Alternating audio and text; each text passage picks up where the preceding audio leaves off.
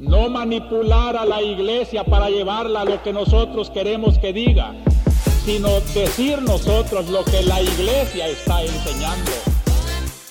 Bienvenidos a este episodio número 4 de la temporada 2 de la conjura de los tibios. Este episodio yo estoy muy emocionada, oigan.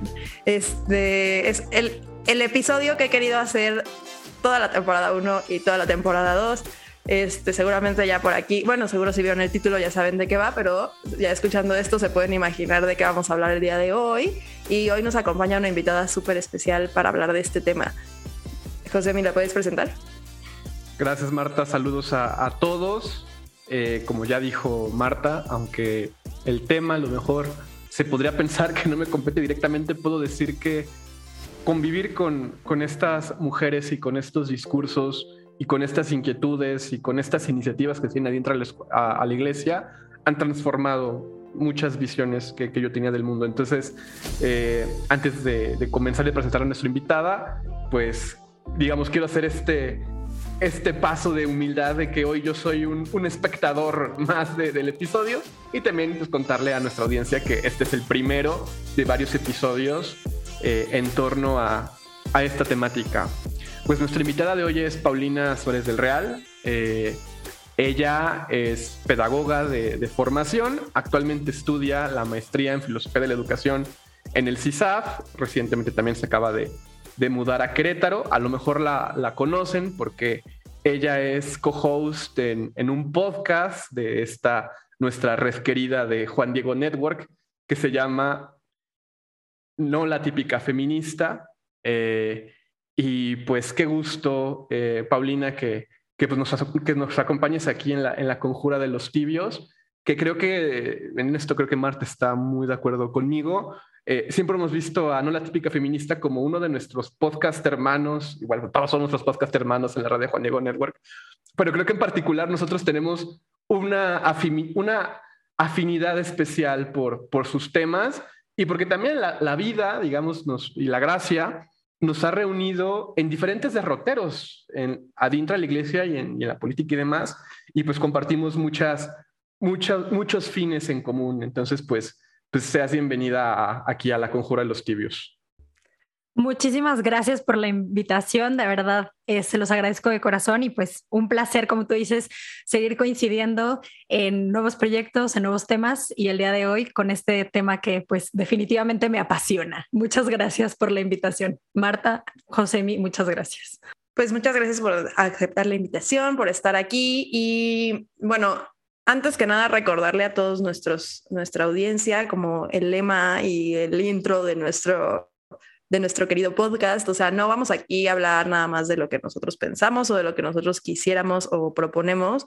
Eh, recordarles a todos que siempre estamos tratando de hablar desde el magisterio y desde una postura alineada a la Iglesia Católica, ¿no? O sea, no, no estamos aquí encontrando el hilo negro ni queriendo cambiar nada, simplemente descubrir toda la, o sea, toda la riqueza que hay en el magisterio que a veces se nos ha pasado desapercibida o por diferentes discursos de otro tipo, políticos o filosóficos o así, hemos perdido de vista que están incluidos en el magisterio, ¿no? Entonces, nada más como sí se me hace importante puntualizar esto, especialmente en el tema de hoy, que es un poquito más controversial que otros que hemos tenido, ¿no? Y también lo de siempre, Marta, pues reafirmar nuestra fidelidad y comunión a la iglesia, o sea, como decíamos en los primeros episodios de la primera temporada, o sea, nosotros solo somos unos unos laicos que intentan hacer este acercamiento al magisterio, pero pues ahí están los documentos, ustedes acérquense, nosotros vamos a dar algunas pinceladas de cómo comprendemos y cómo vivimos esta enseñanza de, nuestra iglesia, que es madre y maestra. Entonces, para ir entrando en, materia, Paulina, eh, creo que ustedes como, podcast, igual que nosotros, lo primero que les preguntan es por qué se llaman como se llaman, ¿no? O sea, nosotros siempre que nos preguntan, ¿y por qué se llama la conjura de los tibios? Ya hasta casi tenemos un script de qué responder cuando nos preguntan por qué la conjura de los tibios, pero a mí me gustaría preguntarte, Paulina, ¿por qué no la típica feminista? O sea, ¿por qué ustedes, digamos, se sintieron identificadas con, con este título que sin duda es, digamos, eh, frontal, ¿no? O sea, manifiesta mucho por el mismo tiempo, creo que en esta negación también se desmarca, ¿no? Pues mira, la verdad es que a la que el Espíritu Santo iluminó con el nombre fue a Fer Barreto, ya cuando les toque por aquí también platicar con ella, ella les contará un poquito más, eh, pues sí, desde su experiencia y su testimonio, cómo llegó ahí. Pero definitivamente para mí y pues para las del equipo cuando lo hemos platicado, este decir no las típicas feministas fue justo porque todas en algún momento, y específicamente yo hablando desde mi propia experiencia, que es de lo que les puedo compartir, en algún momento justo sentía que por un lado estaba esta inquietud por todos los temas de mujer, por toda esta realidad que se estaba viviendo con las problemáticas específicas de México y con muchas de las de los reclamos que hacían justo los diferentes colectivos feministas en México y en el mundo. Pero por el otro lado, siempre había algunas notas con las que no estábamos de acuerdo, específicamente aquellas que suelen hacer más ruido, ¿no? Aquellas cuestiones que suelen hacer más ruido en el momento en el que te hablan de un feminismo y que te dicen, ay, feminista, y pues a la cabeza de mucha gente sigue viniendo una imagen de pañuelos, de este, marchas, de o sea, hacer pintas y muchas otras situaciones eh, que, que, por así decirlo, puede ser justo la caricatura o puede ser la exageración de otras muchas realidades que siento que se dejaban de ver. Entonces, no las típicas feministas por eso, porque no somos o no nos sentimos parte de esas caricaturas, ni por un lado ni por el otro, de estos temas no importan, pero tampoco de estos temas se manejan de esta de otra manera, ¿no? Entonces, pues justo por eso no las típicas feministas, porque creo que estamos tratando de, desde, pues sí, desde nuestra experiencia, desde lo que hemos podido ir estudiando y sobre todo desde lo que el Espíritu Santo y Dios nos han, nos han permitido ir viendo también con el discernimiento nuestro propio camino, pues creemos que estamos llamadas a ese nuevo feminismo del que estamos hablando y que ese nuevo feminismo sería justo uno no típico, que no, no suena como los feminismos hegemónicos que suelen salir por lo general en, en redes sociales, en, pues en los medios, pero pues que también tiene algo que decir. Y creo que es súper importante hacer, poder hacer estas distinciones, ¿no? alguna vez alguien, no me acuerdo exactamente quién fue, pero me decía, es que es el problema de la masificación, ¿no? O sea, entonces es como, ok, entonces todas las feministas tienen que pensar igualito, ¿no? Y todos los, ¿no? Entonces, en vez de, de, tener estos matices eh, importantísimos de que, a ver, o sea, puedes estar de acuerdo con muchos aspectos de un, de un sistema o con, con, muchos aspectos de un movimiento y con otros no. Y eso no, no, no te hace haciendo un poco eh, referencia a nuestro, al nombre de nuestro podcast, no te hace tibio, no te hace que no tengas una postura, te hace capaz de discernir, ¿no? Y de discriminar la información y de decir, esto es importante para mí, esto no estoy de acuerdo, esto sí estoy de acuerdo, esto lo quiero luchar. Y creo que em, esto nos, nos, nos remite mucho a, este, a esta capacidad humana, ¿no? De preocuparnos por más de una cosa a la vez, ¿no? O sea, no solamente te, puede, te tiene que importar un tema y, y tampoco tienes que opinar en todos, ¿no? O sea, puedes tener una opinión en muchos temas, no tienes que tenerla en todos, pero también puedes especial, o sea, puedes tener un, un, particular interés en muchos temas y eso es enriquecedor y nos hace capaces de, de, pues sí, de construir nuevos y mejores sistemas, nuevos y mejores movimientos, ¿no? Y sociedades incluso más justas. Sí, definitivamente. Y justo uh, con lo que ustedes dicen, ¿no? Creo que, como bien decía José Miguel al inicio, tenemos mucho en común, porque también, por supuesto que para nosotros, o sea, para los grupos más conservadores, por así llamarlo, somos unas, o sea, de lo peor, ¿no? Súper rebeldes y qué les pasa y, o sea, no están entendiendo nada. Pero también para el otro lado, para los grupos feministas que podrían llamarse más hegemónicos o con más ruido, pues claro que es como de, claro que no puedes ser una feminista pro vida y seguir diciendo que eres feminista entonces, pues quedábamos en la mitad, en el, en el, ¿cómo se llama? En el limbo. Y justo por eso fue decir, oye, a ver, pues hay algo aquí que tendríamos que estar resaltando y por eso fue el, pues sí, que se ha ido dando estos pasos con las típicas feministas. Pero lo más interesante es justo eso, que te das cuenta que hay muchas personas que están teniendo las mismas inquietudes, que están teniendo pues como las mismas luces en estos mismos temas en otros lugares, con otras realidades y dices, oye, a ver, si estamos varias personas teniendo esto mismo, pues algo debe de haber de verdad ahí, ¿no? Y también creo que definitivamente pues está el magisterio y la iglesia que es madre maestra, que también nos ha enseñado muchísimo, pero también creo que al final como la, pues sí, como bien dice la doctrina social de la iglesia, ¿no? Tenemos que ver, juzgar y actuar esos elementos, esos elementos o esos puntos en concreto que están siendo pues signos de los tiempos. Y como se los decía hace ratito, definitivamente yo creo que este tema de la mujer es un signo de los tiempos importante que no podemos dejar de ver y en el que también tenemos que seguir confiando en que basados en esas enseñanzas de la iglesia y del magisterio, el Espíritu Santo también sigue hablando y sigue hablando a través de muchos caminos y sigue hablando a través de muchas personas y que tenemos que estar abiertos a escuchar su voz y tratar de pues ir discerniendo qué es lo que sí, qué es lo que no, pero pues obviamente sin irnos a ninguno de los extremos, que al final es la verdadera meta de la vida, ¿no? O sea, la virtud del justo medio, que creo que es la que más cuesta trabajo. Sí, o sea, es, em, y justo creo que por eso tenemos, y no solo con ustedes, sino con muchas de las personas que nos escuchan, hemos tenido como este como este acercamiento, ¿no? O sea, muchas de las personas que nos escuchan se han acercado a nosotros o se han acercado a este proyecto precisamente por esto, ¿no? Por esto que dices, ¿no? De sentirte, bueno, a mí me gusta mucho el término de um, politically homeless, ¿no? O sea, ni en un lado ni en el otro te encuentras eh, demasiado, o sea, o lo que dicen, ¿no? Demasiado, demasiado rebelde para los conservadores y demasiado conservadora para, para los progresistas, ¿no?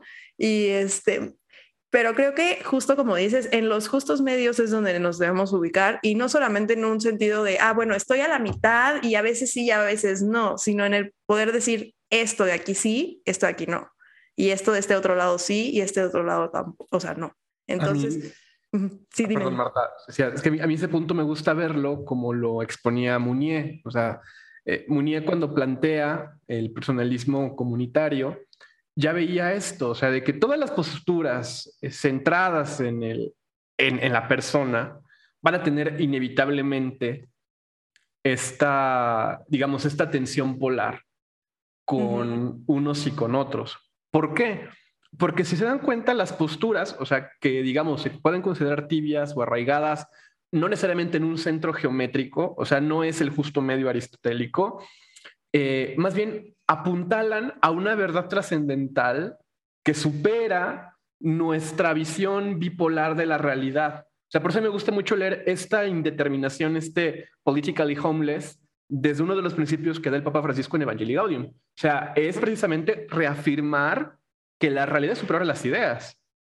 Y en tanto que no queremos juzgar la realidad desde un extremo ideológico, claro, sin afirmar que estamos más allá, digamos, de, las ideas, porque eso sería justamente afirmar que tenemos la visión unívoca de la realidad y que ya no vemos este poliedro, eh, lo que afirmamos pues precisamente es porque no sabemos, porque no nos podemos posicionar de una manera cerrada y acabada, lanzamos hipótesis a partir de una certeza que sí tenemos, que creo que para nosotros los personalistas pues es el dato eh, eh, eminente de la dignidad de la persona y también, si somos católicos, pues precisamente la primacía de nuestro magisterio y el encuentro con Cristo.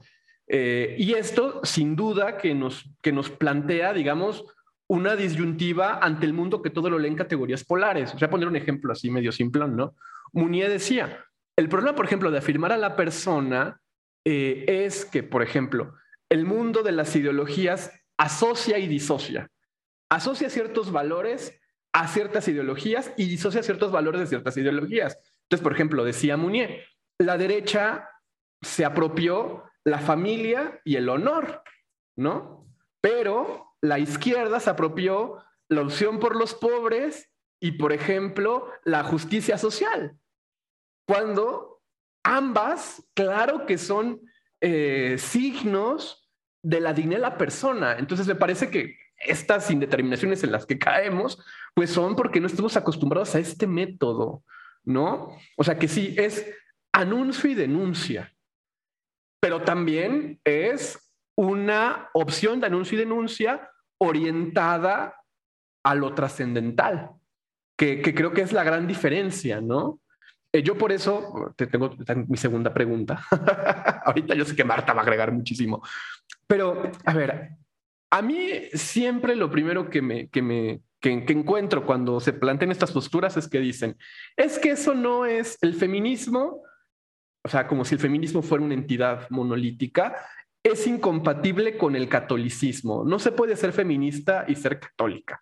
Entonces, yo les pregunto a las dos, o sea, ¿en qué sentido englobamos esta palabra y cómo le llamamos precisamente a esta vocación de anuncio y denuncia evangélica que lo que intenta, eh, digamos, eh, cuidar, proteger, velar, precisamente es la dignidad de la mujer.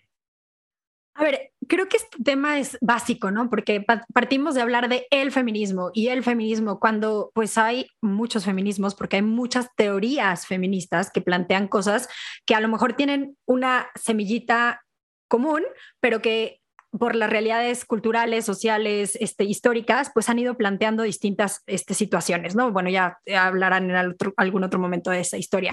Pero por definición, pues lo que se entiende por feminismo justo es el principio de igualdad de derechos de los hombres y de las mujeres, o un movimiento que lucha justo por esto. Entonces, si partimos de ahí, sin irnos más allá, justo tú lo decías hace ratito, ¿no? O sea, la realidad es mucho más amplia que pues que incluso nuestros conceptos o que esta palabra y la realidad de lo que implicaría el feminismo en cuanto a esa búsqueda de la dignidad de la mujer, o sea, bueno, esa de la igualdad en, en dignidad del hombre y de la mujer, pues puede tener muchísimos matices, porque una sería desde la teoría, otro es en la práctica, otro es en si queremos entrar en datos biológicos, o sea, no, no es general, no puedes hablar de una igualdad en todo, pero también podrías estar hablando de muchas situaciones distintas. Entonces, aquí es en donde entra el decir, bueno, a ver, de este concepto, ¿qué podemos rescatar? Y desde nuestra realidad de cristianos, ¿qué estamos pudiendo ver en donde no se está tomando esta idea de dignidad de la mujer o de dignidad del hombre como iguales? Es, ¿En qué? ¿No? Y creo que justo ahí es en donde, pues, la Biblia, el Evangelio, la doctrina de la iglesia, pues nos tiene mucho que dar, porque si nos vamos a eso básico, pues la misma iglesia es la que nos dice que somos creados a imagen y semejanza de Dios, tanto hombres y mujeres, en el Génesis, o sea, el primer libro de la Biblia, en donde habla de que ambos tenemos esa dignidad y no una dignidad que nos da un derecho o una, una constitución, o sea, es una, o sea, una dignidad que es por el hecho de ser y que en ese hecho de ser sea hombre o sea mujer, por el solo hecho de ser ser humano, persona hecha a imagen y semejanza de Dios, pues tengo un valor que se tiene que defender. Y si contrastamos ese valor que se tiene que defender con las realidades sociales que se están viviendo en este momento, por ejemplo, específicamente lo que hizo que tronara la bomba, por así decirlo, en México, que es el tema de la violencia, y no una violencia, este, o sea, a lo mejor verbal, que de por sí es grave, o sea, violencia que llega a homicidios y homicidios súper duros que están aumentando su número con una rapidez impresionante y ante la que muchas veces no estamos haciendo nada y que al final esos son eh, los síntomas de una enfermedad mucho más grave que viene de muchas otras problemáticas detrás, pues cuando tratamos de contrastar esta dignidad de la persona que defendemos, esta igual dignidad entre hombres y mujeres ante estas realidades en donde definitivamente si tiene algo que decir el que seamos hombres o seamos mujeres, pues ahí definitivamente hay puntos a los que tenemos que seguir levantando la voz y a los que tendríamos que seguir diciendo, oye, estoy viendo que todavía hay temas en los que no se está tomando o no se está tratando a la mujer con la dignidad que se tendría que hacer.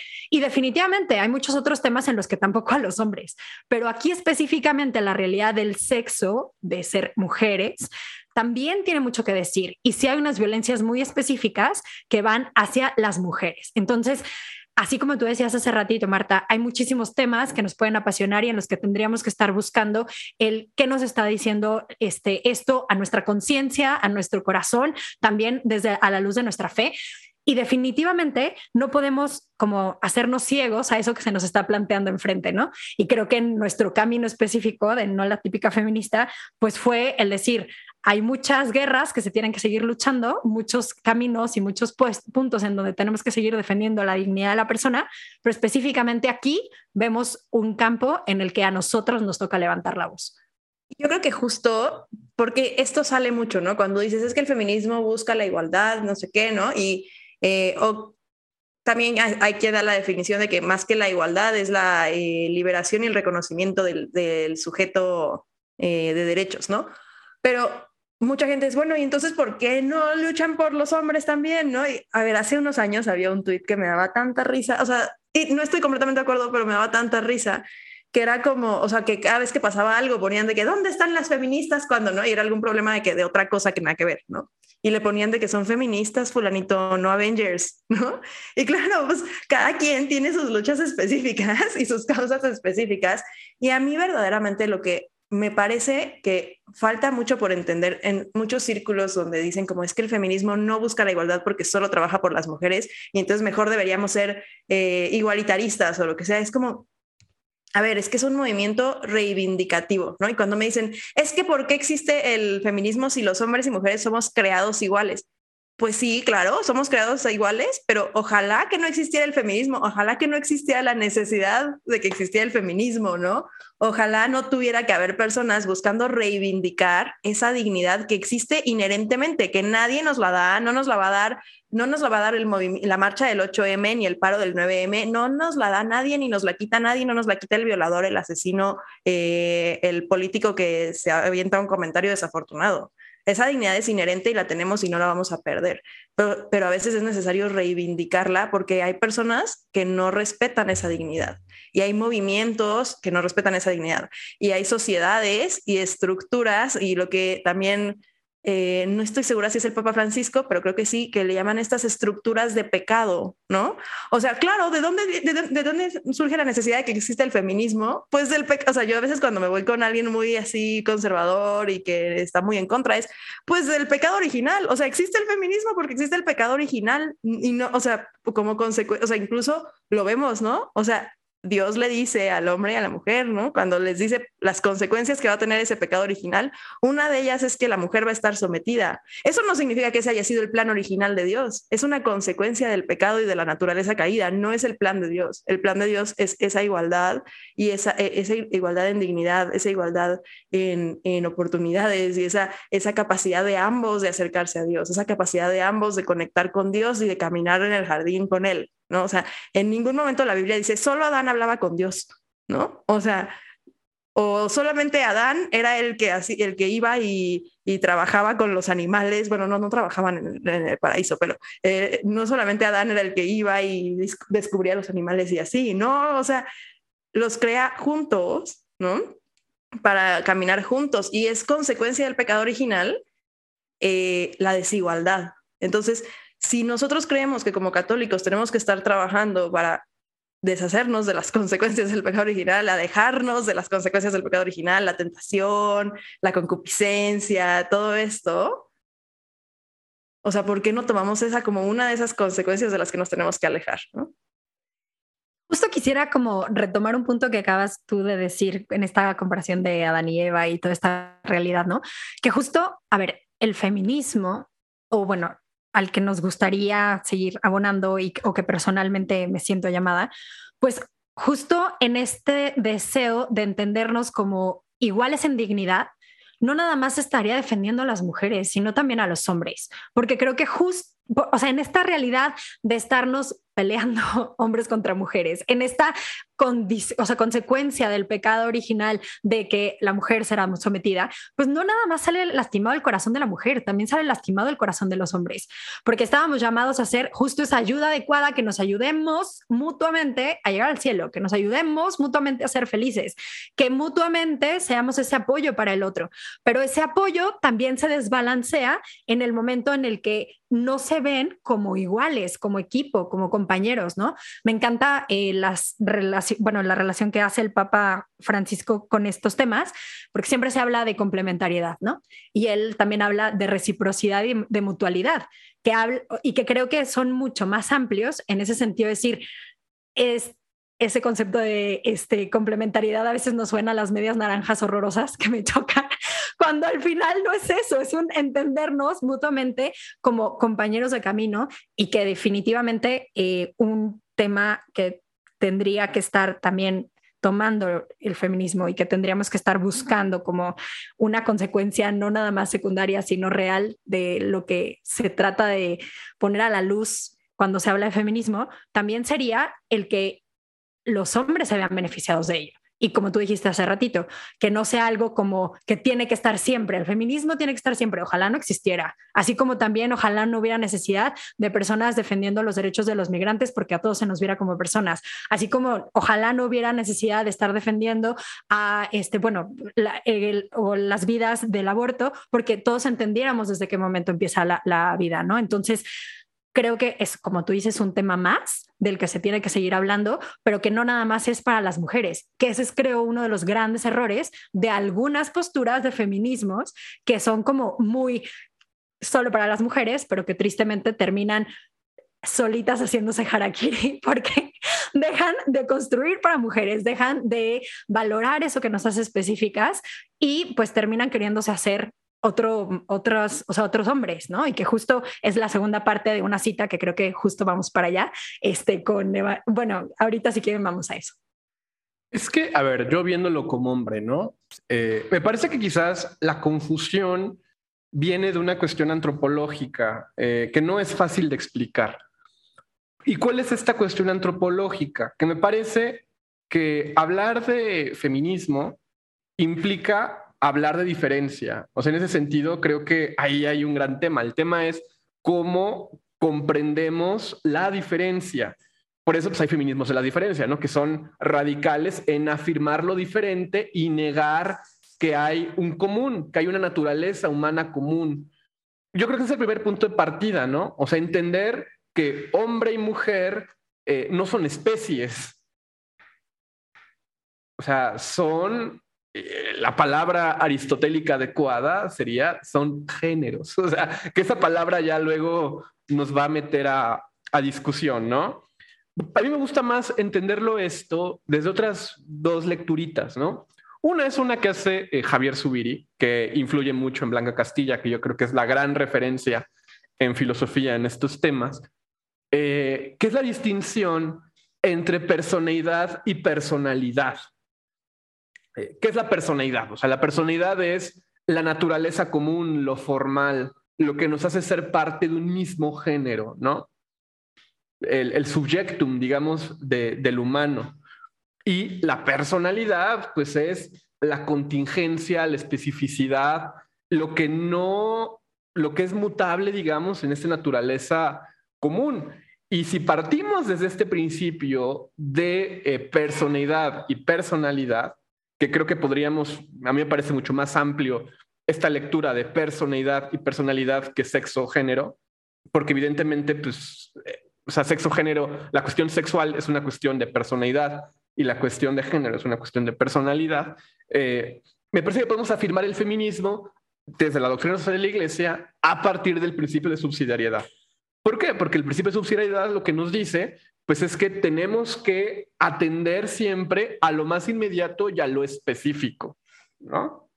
Entonces, me parece que, por ejemplo, cuando se habla de política de género, en este sentido, lo que estamos afirmando pues, es que por la diferencia, claro que hay diferencias entre hombres y mujeres y hay emergencias particulares que responden a este caso particular, pero que sin duda afecta todo lo, de lo demás en tanto de ser parte de una misma naturaleza. Que quizás eso no es lo que, lo que, no, lo que no se llega a comprender, ¿no?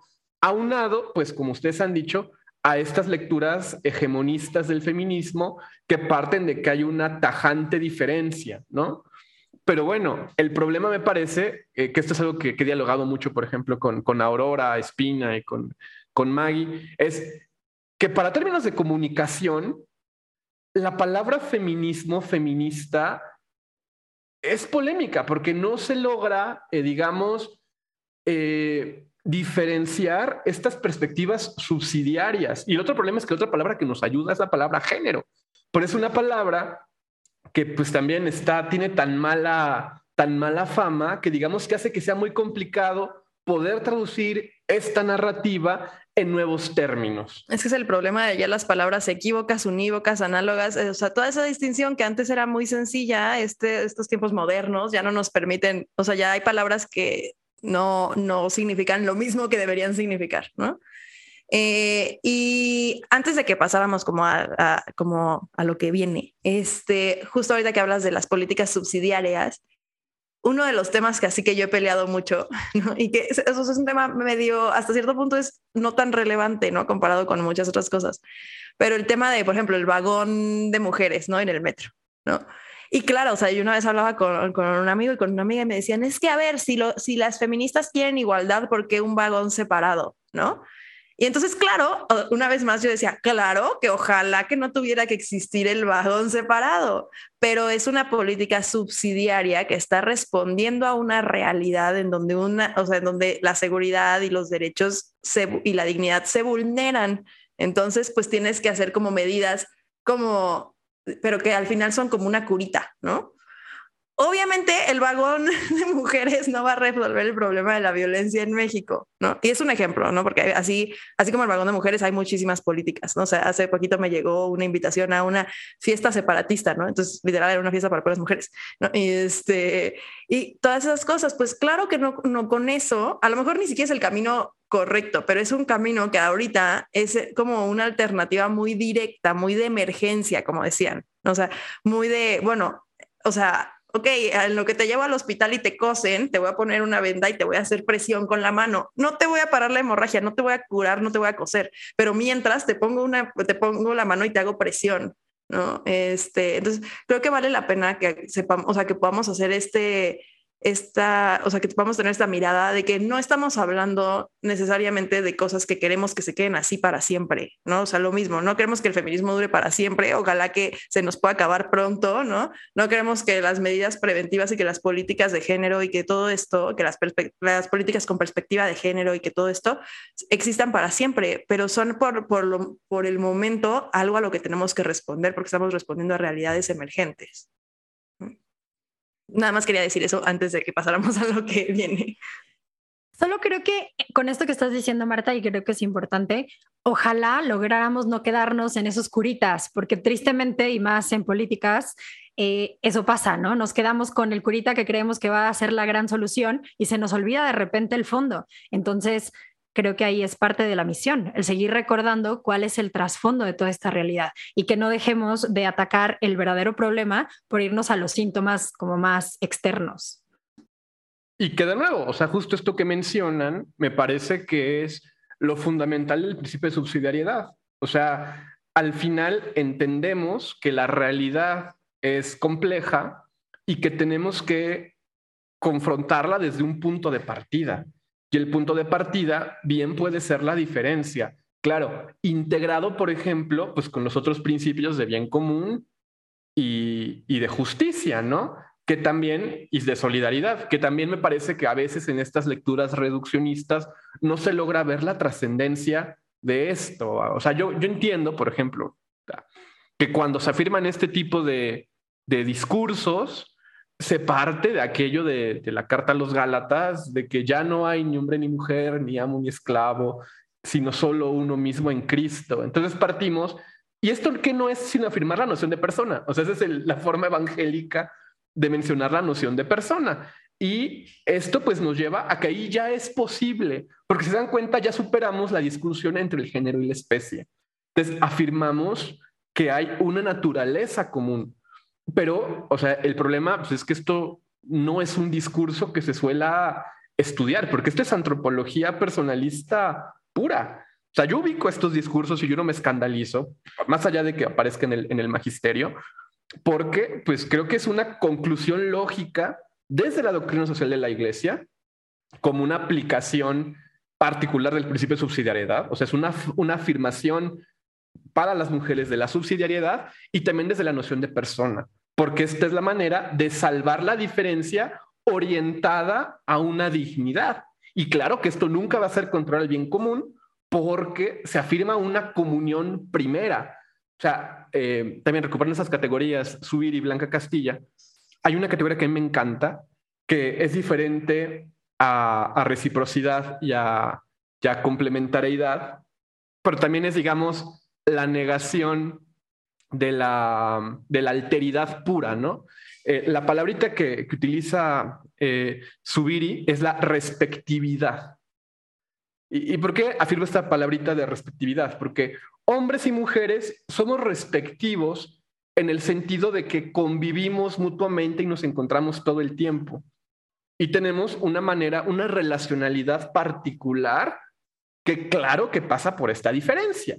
Entonces, cuando somos respectivos es cuando nos damos cuenta de que, pues sí, a ver, soy José Miguel, soy varón, pero tengo una esposa, tengo una hermana, tengo una hija, tengo una madre, tengo compañeras, y yo tengo que aprender a ser respectivo de las mujeres. Y lo mismo con las mujeres, ¿no? Y, yo creo que la, la respectividad aquí lo que salva es esta idea también muy arraigada de que la mujer es una especie como de hombre incompleto, ¿no? Y que hay muchas lecturas de que por el pecado de Eva, eh, la mujer siempre está como incompleta en este sentido pleno de la personalidad, cuando, bueno, o sea, afirmamos, ¿no? De que, pues sí, el pecado original quizás nos pueda venir por Eva, pero la gracia restaurada de Eva pasa por María, y bueno, y en Gálatas queda clarísimo. Eh, entonces, creo que este es, por ejemplo, el espíritu de la es dignitatem, ¿no? O sea, ahí como ir entrando en, en, términos de magisterio, y que San Juan Pablo II, cuando se refiere al genio femenino, está partiendo desde esta antropología. O sea, de nuevo, a lo mejor ya lo, yo, yo, lo digo mucho en el podcast, ¿no? Pero hacer estas lecturas así, nice, de, la Molieres Dignitatem, sin pasar por toda la teoría personalista de Boitigua en Amor y Responsabilidad y en Persona de Acción, y aún así sobre su teoría de la acción, no se va a comprender. O sea, yo creo que eh, es bonito esto y hasta me emociona decirlo, ¿no? Que este tipo de, discursos y de acciones son para mí de las conclusiones más acabadas que hay del proyecto de Boitigua en persona y acción. ¿Por qué? Porque, si se dan cuenta, hay un momento subjetivo del bien común, que es lo que ustedes comprenden por bien común, que las lanza la acción subsidiaria. Y esto, pues, evidentemente, va a ser signo de contradicción. Naturalmente, ¿no? Entonces, no sé ustedes cómo lo vean ya para ir entrando en el diálogo. Pero el desafío es enorme porque, o sea, ¿cómo pueden traducir todas estas categorías en un discurso donde está cooptado completamente su vocabulario por la hegemonía? O sea, Marta y yo no sé cuántas veces nos hemos cansado de explicar en Twitter qué demonios es una, un término unívoco, un término equívoco y un término, y un término analógico, y por qué la palabra feminismo es un término analógico. ¿no? Pero no podemos darles clases de hermenéutica realista a todo mundo. Y, en 280 caracteres menos, ¿no? Este, es que, a ver, y justo empieza, eh, empieza Mulieris Dignitatem diciendo, la dignidad de la mujer y su vocación, objeto constante de la reflexión humana y cristiana, ha asumido en estos últimos años una importancia muy particular, ¿no? lo primero que dice es que ha sido objeto de reflexión constante. O sea, no nos podemos quedar, ah, porque luego sacas, no es que el, feminismo, y es que Simón de Beauvoir, no sé qué, a ver, espérame, o sea, no te puedes quedar en lo que se escribió hace tanto tiempo. O sea, es un, eh, la dignidad humana y la dignidad de la mujer, o sea, aunada a la dignidad humana, son tema constante de reflexión y de discusión y de qué significa y eso a qué nos llama y a qué nos, o sea, qué nos empuja a ser. Entonces, es eso, o sea, este poder tener esta visión antropológica, reflexionarla en la antropología y aterrizarla a, ok, ¿qué me llama a hacer desde el bien común, desde la solidaridad, desde la subsidiariedad?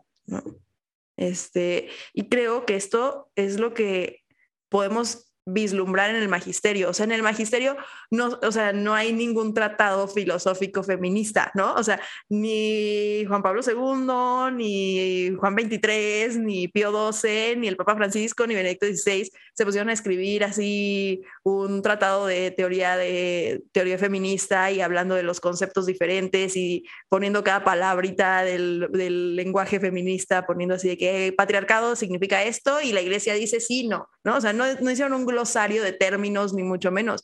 ¿Qué nos pone, a qué nos, o sea, qué, a qué nos debe impulsar esta reflexión? ¿A qué nos debe impulsar esta reflexión que viene de la antropología fundamental? ¿no? Sí, y bueno, recuperando también un poquito lo que decías, José Miguel, de la respectividad, creo que justo es eso, partimos, bueno, y que esto eh, a mí me quedó muy claro en, las clases que tuvimos sobre Edith Stein, ¿no? Tenemos que partir de entender esta naturaleza común para después entender que hay esta diferencia sexual, pero que también después viene que somos únicos e irrepetibles.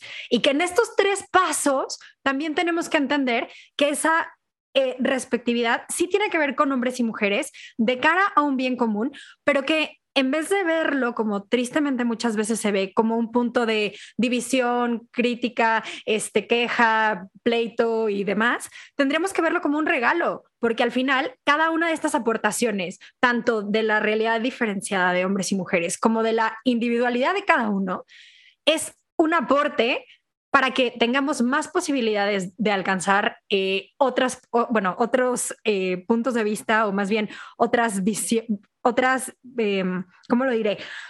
Como posibilidades de ver la verdad, de posibilidades de ver soluciones, como posibilidades de construir una mejor sociedad. O sea, todo esto viene a partir de que cada uno está llamado a enriquecer, no a seguir devaluando, que tristemente mucho en eso nos quedamos, ¿no?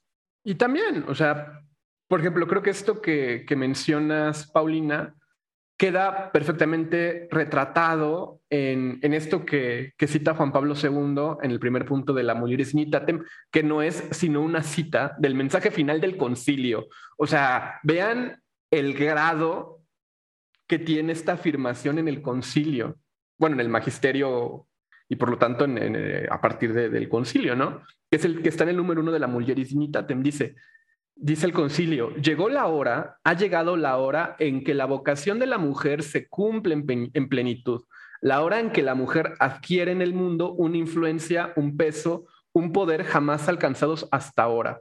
Por eso, en ese momento en que la humanidad conoce una mutación tan profunda, las mujeres llenas del espíritu del Evangelio pueden ayudar tanto a la que humanidad no decaiga. O sea, esto me parece que es un, llamado querigmático a un apostolado, una vocación particular. Que, de nuevo, la vocación particular solamente se puede comprender afirmando la diferencia, pero salvando también lo común. Y creo que ese es el, gran problema. Y ahí es donde yo creo que los discursos reaccionarios antifeministas o a este perspectiva del feminismo parten, porque se dan cuenta, estos, estas negaciones siguen en la visión dialéctica en que es imposible una reconciliación entre lo común y lo diferente. Y pues por eso siempre va a haber esta lectura eh, maniquea que no encuentra un punto de comunión, que el punto de comunión pues sin duda es la persona humana y el bien común. O sea, a ver, quizás yo lo puedo explicar de una manera muy sencillita, o sea, ¿por qué me interesan las luchas de las feministas? por lo mismo, por la respectividad porque pues yo tengo esposa, tengo hermanas, tengo hijas, soy hombre también y soy parte de esta misma, de, este, de esta misma relacionalidad poliédrica, por decirlo así, ¿no? Y ahí entiendo que la beneficiaria inmediata no es solo Marta, Paulina, Gabriela, Juanita, quien sea, es el bien común de la persona humana. Pero de nuevo, si seguimos comprendiendo el bien común como la suma de los bienes particulares, jamás vamos a comprender el sentido de comunión y de la vocación personal. Porque, a ver, creo que aquí también ustedes, aquí tienen mucho que decir. Tampoco se puede entender la vocación de cada mujer a partir de un mismo bloque. O sea, habrá vocaciones particulares, por ejemplo, de anunciar y denunciar la violencia sistemática contra las mujeres. Y también puede haber la vocación de una mujer que quizás cumpla, digamos, de una manera más, según la checklist, el rol de lo que se espera que tiene que una mujer que cumplir. Y una no se va a pelear con la otra, siempre y cuando haya comunión con el bien común, con el evangelio y con aquello a lo que estamos llamados. O sea, por ejemplo, el tema pro vida, ¿no? Que creo que es como devienen muchas críticas de mujeres a propias mujeres. O sea, es evidente que una mujer que defiende estas posturas no va a estar jamás a favor del aborto porque sería una contradicción a sus principios fundamentales, ¿no? Y creo que justo, y no son, o sea, ni no, la, ni no la típica feminista, ni yo, ni nadie, somos los únicos grupos, bueno, yo no soy grupo, pero este, somos los únicos que, tenemos, que hemos llegado a esta conclusión. O sea, hay grupos en todo el mundo, eh, grupos eh, feministas en todo el mundo que han llegado a esta conclusión. Ah, o sea, yo voy a, mira, en la marcha del 3 de octubre, que, este, la que convocaron los obispos, la marcha Provida, eh, yo llevaba un cartel que como que no gustó mucho. O sea, un lado sí gustó y el otro no gustó porque de un lado era un dibujo de, o sea, me los robé de Rehumanize International, la verdad, pero uno de los lados era un útero, ¿no? Bueno, no solo el útero, o sea, todo el sistema reproductor femenino y decía zona libre de violencia. Y decía todo el mundo, wow, no sé qué, ¿no? Y el otro decía, el aborto es una herramienta patriarcal, ¿no? Y, o sea, a ver, entendido desde una postura de, o sea, ¿a quién beneficia realmente el aborto? ¿no? Y no digo a los hombres, porque no es a los hombres, es a un sistema de opresión, ¿no? Porque decir patriarcado no, no habla de los hombres, habla del sistema, ¿no? Que eso creo que cabe mucho aclararlo. Y aunque sí es un término que a lo mejor muchos, muchas personas dentro del feminismo relacional o del feminismo personalista no están de acuerdo, me parece que vale la pena poderlo recuperar, ¿no? Entonces, claro, eh, hemos o sea, a través de una reflexión profunda puedes llegar a estos temas, claro, porque el centro del feminismo, entendido de la manera que, pues nosotras, bueno, no quiero hablar por Pau, pero que entendemos, es este, es esto, en la búsqueda del bien común basado en la auténtica dignidad. Entonces, quien auténticamente se pronuncia feminista desde esta perspectiva y desde este discurso y desde estas bases, pues realmente también es una lucha por, o sea, una lucha pro vida, es una lucha por aquellos más desprotegidos y es asumir que las mujeres han sido las más desprotegidas en muchos aspectos y que también los niños no nacidos, los migrantes, entonces afortunadamente y yo creo que como dice Pau, es un signo de los tiempos y, es una iluminación del Espíritu Santo. Cada vez hay más personas que empiezan a encontrar en estos puntos puntos comunes. Ah, es que este, yo, o sea, me considero feminista y entonces también me considero promigrante y antiviolencia y pro justicia restaurativa y porque empiezas a, cuando lo ves desde la óptica de la dignidad y no desde la óptica de la lucha de sexos o de la lucha de clases o de un, o sea, no, es encontrar que ha habido personas históricamente desprotegidas que merecen la reivindicación de esta protección. Sí, definitivamente. Y al final creo que justo estás llegando al punto, ¿no? Que cuando estamos hablando de defender la vida, tendríamos que estar hablando desde un punto de vista desde la defensa de la vida, de la vida consistente, ¿no? En todos los momentos y en todas las realidades, que también incluye darle opciones a las mujeres que están ante el dilema del aborto, que también incluye defender la vida en todos los momentos de su vida. Pero, pero si seguimos en esta visión de división, de polarización de cada quien su bando, su bandera, su color de paliacate y su pancarta, pues definitivamente no vamos a encontrar esos puntos de unión. Porque, por ejemplo, el tema de la defensa de la vida y en contra del aborto, podría parecer que solo las que nos decimos feministas católicas o feministas pro vida en este sentido específico eh, somos las que hablamos de esto, pero hay muchas teorías de diferentes feminismos, incluso unos radicales, que defienden estos puntos. Entonces, tendría tenemos que ser capaces de ir más allá, de encontrar estos puntos en común y de ver cuáles son las verdaderas, eh, pues sí, los verdaderos dolores, las verdaderas consecuencias que está trayendo toda esta división para las mismas mujeres, porque tristemente estamos cayendo en lo mismo. Hablamos de que estamos defendiendo a la mujer, pero en el camino nos estamos echando encima unas a otras y nos estamos golpeando unas a otras y estamos terminando de hacer otras formas de violencia que también siguen cayendo contra esas mujeres que no tienen tiempo de estar hablando de esto porque siguen viviendo unas vidas súper complicadas con muchísimos retos y a las que supuestamente estamos defendiendo. Sí, muchas veces nos aplica esta, este, este, este tweet que constantemente he repetido en el podcast. De que a veces a nuestra teoría le falta mucha calle, ¿no? A nuestra teoría le falta barrio, le falta cerro, le falta eh, Sí, o sea, ¿cuántas mujeres realmente, o sea, y yo lo, mira, eh, no quiero como exponerla porque es una persona completamente ajena a estos círculos, pero hay una persona que sigo en Twitter y que eh, yo la empecé a seguir desde una perspectiva de que ella ponía cosas como de feminismo radical que me llamaban mucho la atención. Y de un tiempo para acá ella dijo, yo renuncio al feminismo, yo ya no me considero feminista, ¿no? Y decía, porque yo más bien encuentro que donde está en mi punto es en que, o sea, las personas marginalizadas, de, o sea, de las eh, periferias, ¿no? O sea, no es una persona católica, nada que ver, o sea, ni siquiera quiero decir como el nombre de usuario porque se la van a comer viva, este, pero es una persona que empezó a decir, el feminismo no, o sea, ya no, ya no abarca como mi área de, de lucha, porque yo prefiero, o sea, yo sí, o sea, ella decía, yo creo que es más discriminado y más marginalizado el hombre de la periferia que la mujer blanca heterosexual de las lomas, ¿no? Y claro, es una visión válida, ¿no? No podemos seguir haciendo estos estas ideas feministas y esta teoría feminista desde la comodidad de nuestra casita y decir, es que yo soy la más marginada porque soy mujer. Pues no necesariamente, o sea, sí es una realidad que hay violencias específicas hacia las mujeres en específico, pero eso también, y es lo que como que creo que es uno de los puntos del feminismo interseccional, ¿no? O sea, de que, a ver, órale, sí, está el hecho de que puedas ser marginalizada por ser mujer o que tengas eh, ciertas violencias por el hecho de ser mujer, pero agrégale que hay mujeres racializadas o mujeres en situaciones de pobreza o mujeres en, o sea, en contextos diferentes, ¿no? Entonces es muy complicado hablar de un solo feminismo monolítico cuando, a ver, hay muchas luchas internas dentro del feminismo y no me refiero a luchas de combate, ¿no? Que también, ¿no? Pero hay muchas hay muchos intereses, eh, cosas que, eh, preocupaciones y así dentro del feminismo.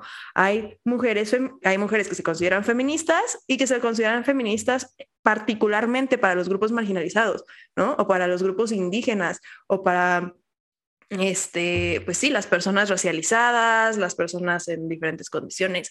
Entonces, no podemos asumir que la única opresión que existe es, ah, por ser mujer, ¿no? O sea, tampoco podemos desligar el feminismo de todas estas otras luchas, lo que dices, la ética consistente de la vida. No es solamente decir, ah, yo soy oprimida porque soy mujer y pues pobre de mí, ¿no? Es decir, ok, yo puedo tener esta, este, eh, formar parte de este sistema de opresión, pero hay otros muchos que también impactan y que también lastiman a las demás personas.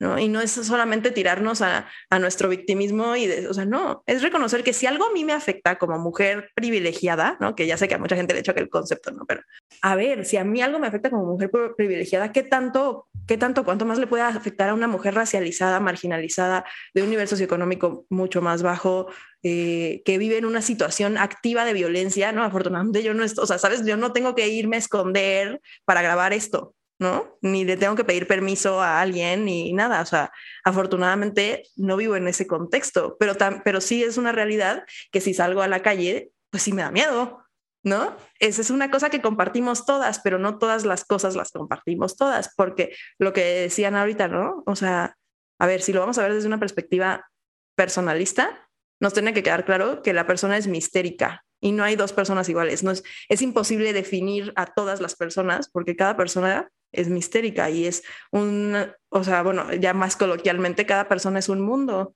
y cada persona tiene sus eh, luchas específicas y las cosas específicas que le afectan en su día a día. Pero de nuevo, afirmando la comunión relacional, o sea que creo que a veces no se logra ver en las interseccionalidades. Ah, claro. Que se les olvida, o sea que la afirmación de la diferencia no implica la negación de lo común sí, claro, no es decir, ah, bueno, es que somos especies diferentes porque, o sea, no tenemos nada en común porque tú eres racializada y yo no, ¿no? Esa es la diferencia entre Judith Butler y el personalismo. es, Ándale. Como yo digo, ¿no? Ese es el paso que no dio Judith Butler en la teoría de su lectura de Levinas. O sea, la cuestión de la relacionalidad, que, que esto es algo, a ver, lo voy a decir muy, muy, muy personalista, ¿no? Pero no se me ocurren otras categorías. El problema es cuando leemos la relacionalidad de forma dialéctica y no de manera, eh, digas, eh, recíproca, complementaria, respectiva, etcétera. Porque ahí, por ejemplo, la, interseccionalidad ya no afirma la diferencia en relación con lo común, sino afirma la diferencia por la diferencia. Entonces, la subsidiariedad se convierte en privilegio. Y lo peor en el wokismo eh, aplicado a, los temas feministas es que también habría que ver qué tan real es el compromiso encarnado de la interseccionalidad con las personas particulares, ¿no? Eh, y cuánto hay también de un buenismo eh, cultural que reafirma la interseccionalidad, pero niega la acción verdadera. O sea, yo creo que la, gran potencia que tiene este, digamos, feminismo que se deriva, a mi manera de verlo, desde una iniciativa pro persona, eh, es que por lo mismo de que afirma lo común y no niega la diferencia y la recupera, puede comprender precisamente la complejidad y la vulnerabilidad. Y por ejemplo, este es el punto de partida para hacer políticas públicas con perspectiva de género. O sea, esto es algo que de verdad, o sea, yo no veo cuál es la complicación comprendiéndolo desde, desde nuestro propio magisterio. Quizás la complejidad de nuevo aparece cuando, por ejemplo, tú llegas a platicar con personas que crecen con la idea de que ideología de género, que interseccionalidad son categorías de Judith Butler, que eh, feminismo es una categoría de Simone de Beauvoir, y no se da esta traducción de términos. Eh, o sea, porque tampoco se conocen las posturas.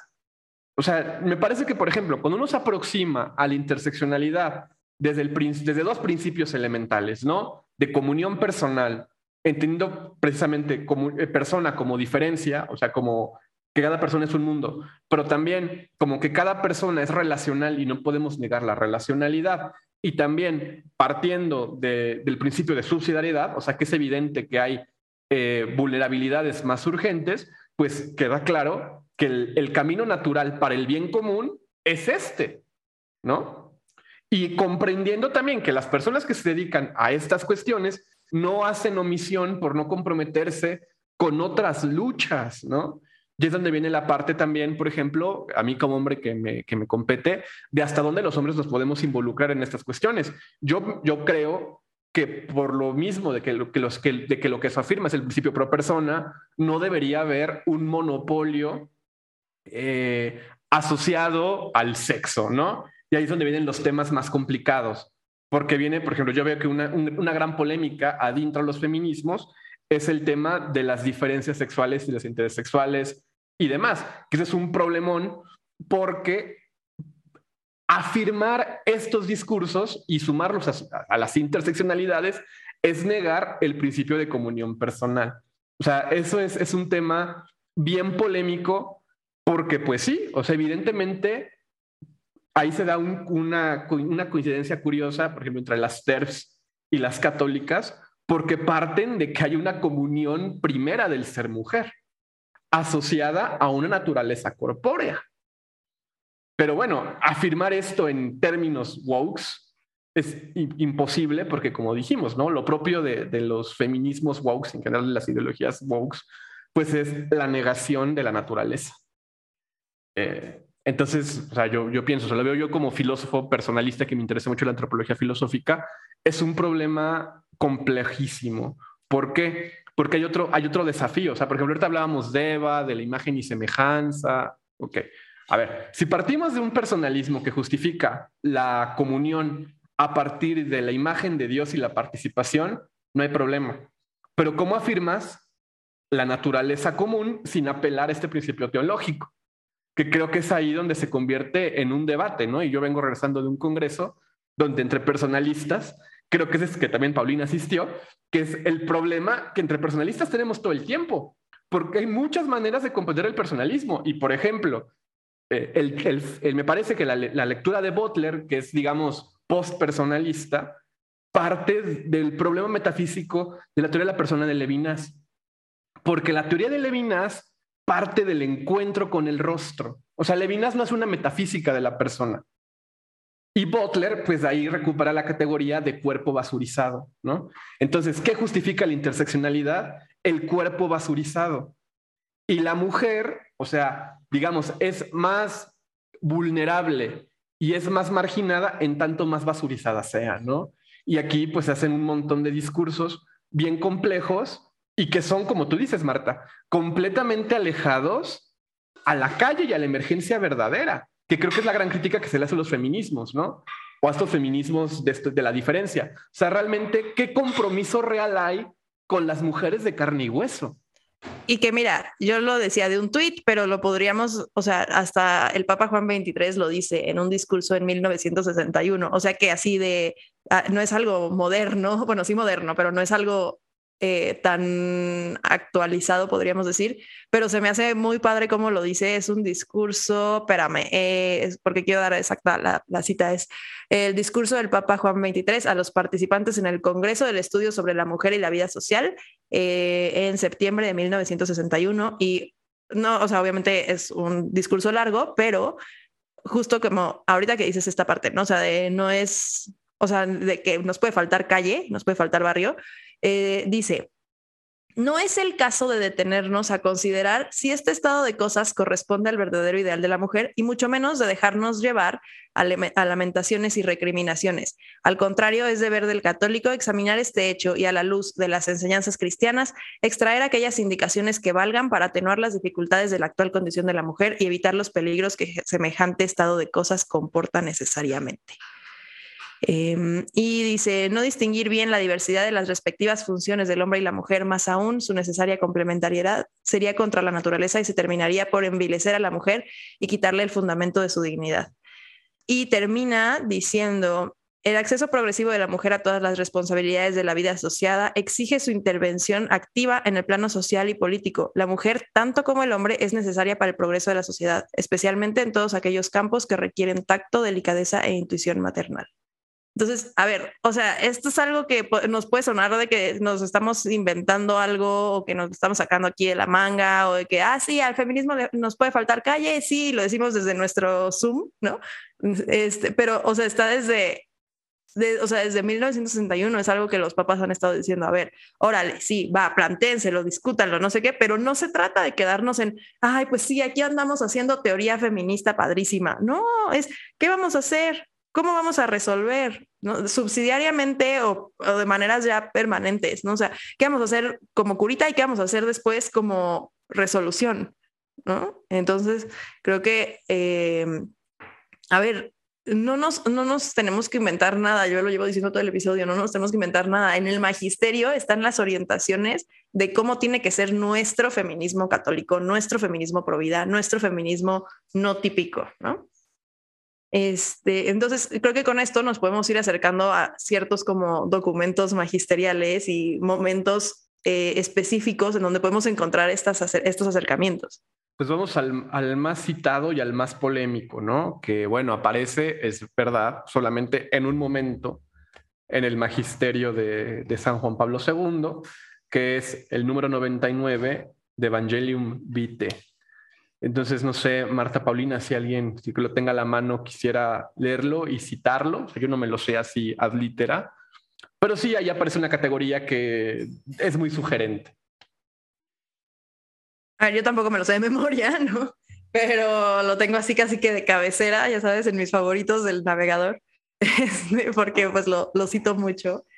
Y dice, en el cambio cultural en favor de la vida, las mujeres tienen un campo de pensamiento y de acción singular y sin duda determinante. Les corresponde ser promotoras de un nuevo feminismo, entre comillas, que sin caer en la tentación de seguir modelos, entre comillas, machistas, sepa reconocer y expresar el verdadero espíritu femenino en todas las manifestaciones de la convivencia ciudadana, trabajando por la superación de toda forma de discriminación, violencia y explotación.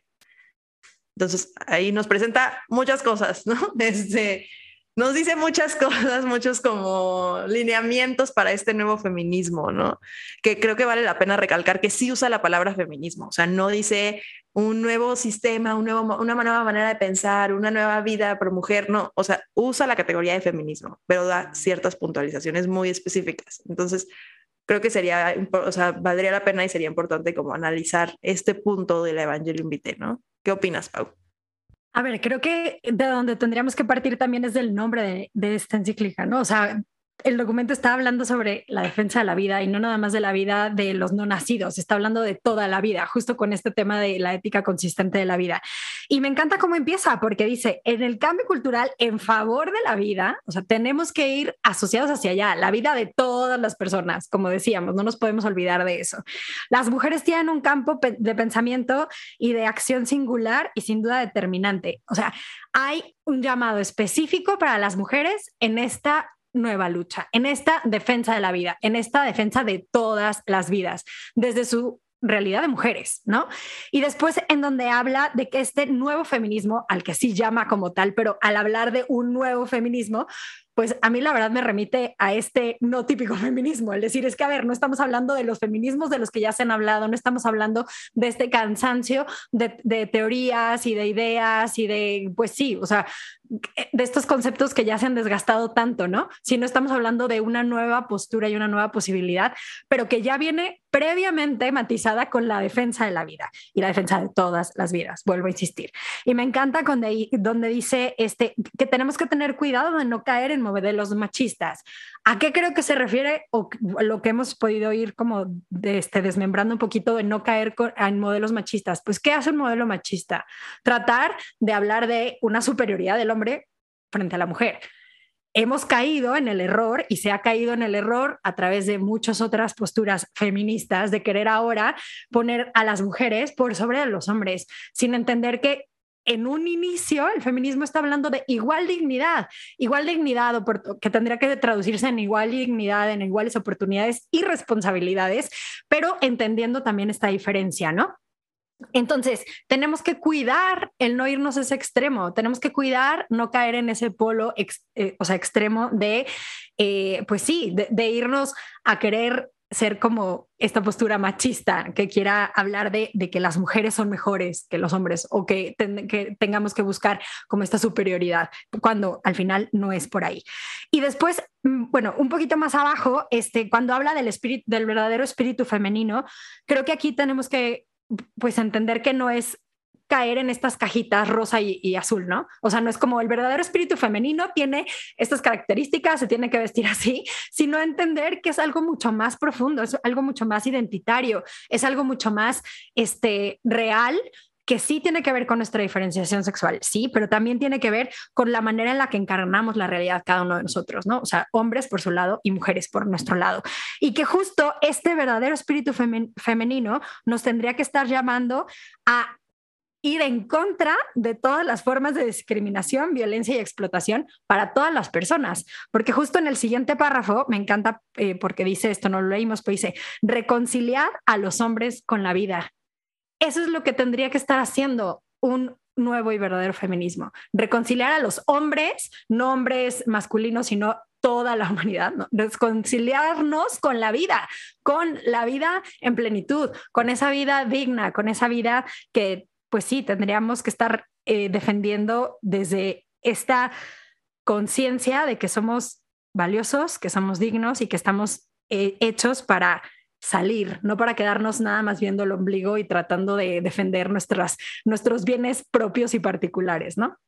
¿Alguna otra cosa que tú quieras matizar, Marta o Miguel? Yo creo que, que, el 99 de Evangelium Vitae, o sea, siguiendo la lógica de, de, la, de la encíclica, se tiene que leer a la luz del subtítulo que incluye esta parte, ¿no?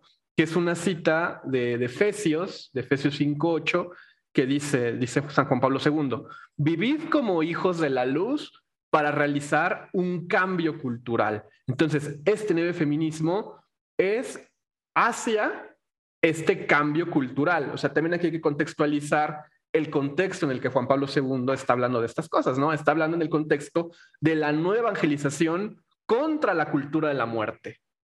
Entonces, aquí eh, es clarísimo, o sea, lo que implica ser hijos de la luz. Y el 95 es, es bellísimo porque, o sea, yo que soy muy, muy fan de, del Boitigua filósofo, me parece que es una síntesis bellísima de persona y acción, porque dice, cito, es el 95 de Evangelium Vitae, vivid como hijos de la luz, examinad qué es lo que agrada al Señor y no participéis en las obras infructuosas de las tinieblas.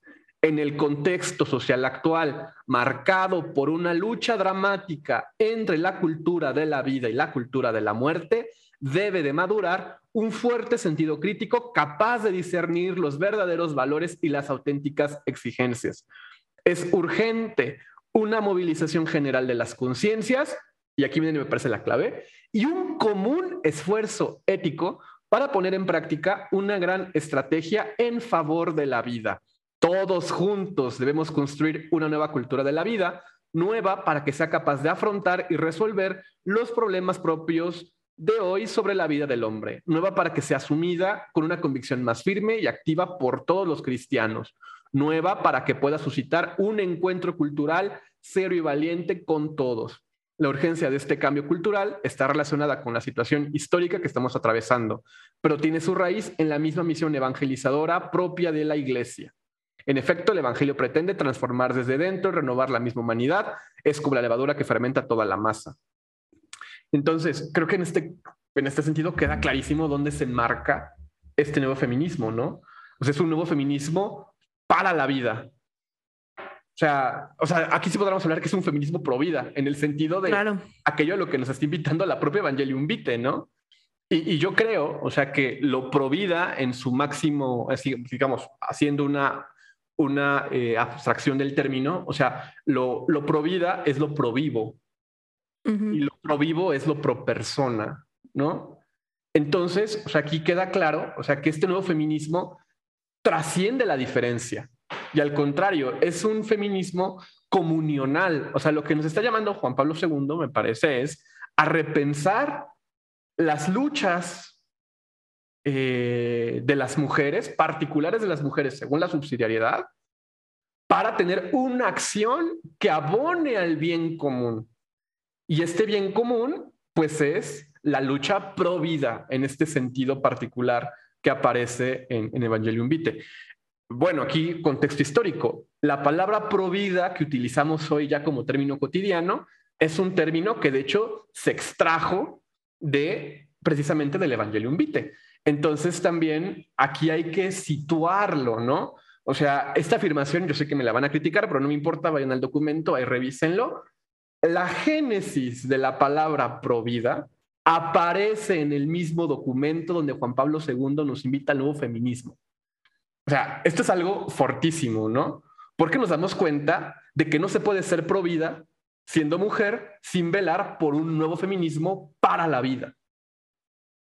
Claro, sería ridículo, ¿no? O sea, decir, bueno, sí, soy pro vida, quiero que nazcan todos los bebés, pero no me importa el bienestar de las mujeres, ¿no? O al revés, o sea, yo voy a ser feminista y niego la vida, niego lo vivo y niego el encuentro, porque, o sea, es bonito, justamente tú con lo, que citabas de, Pablo VI, eh, previamente, usaste el verbo respectivo, ¿no?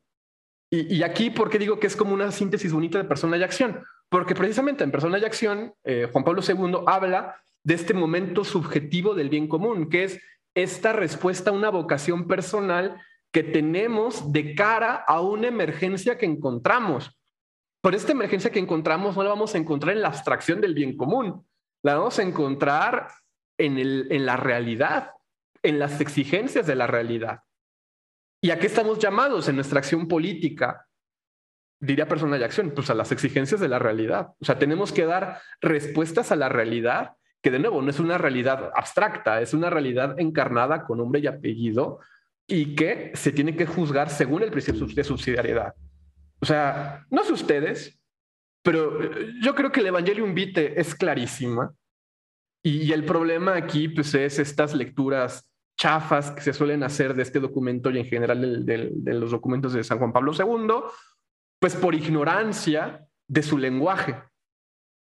Que a ver, o sea, creo que San Juan Pablo II tiene un problemita que es un papa demasiado técnico y que su método es muy filosófico. O sea, yo siempre he dicho, San Juan Pablo II es un gran teólogo, aparte de ser un gran teólogo, es un gran filósofo y es un gran fenomenólogo. O sea, por ejemplo, a Pau, que yo sé que le gusta mucho Stein, o sea, esto está clarísimo en la visión que tiene Edith Stein, ¿no?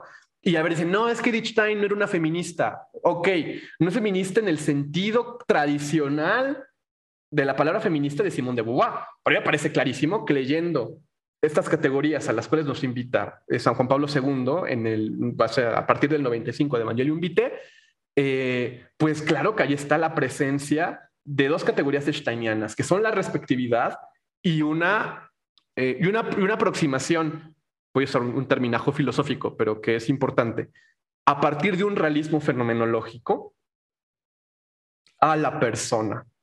O sea, estamos aquí hablando en la acción, a partir ya de una reflexión de la persona, que es lo que se desarrolla en todo el documento.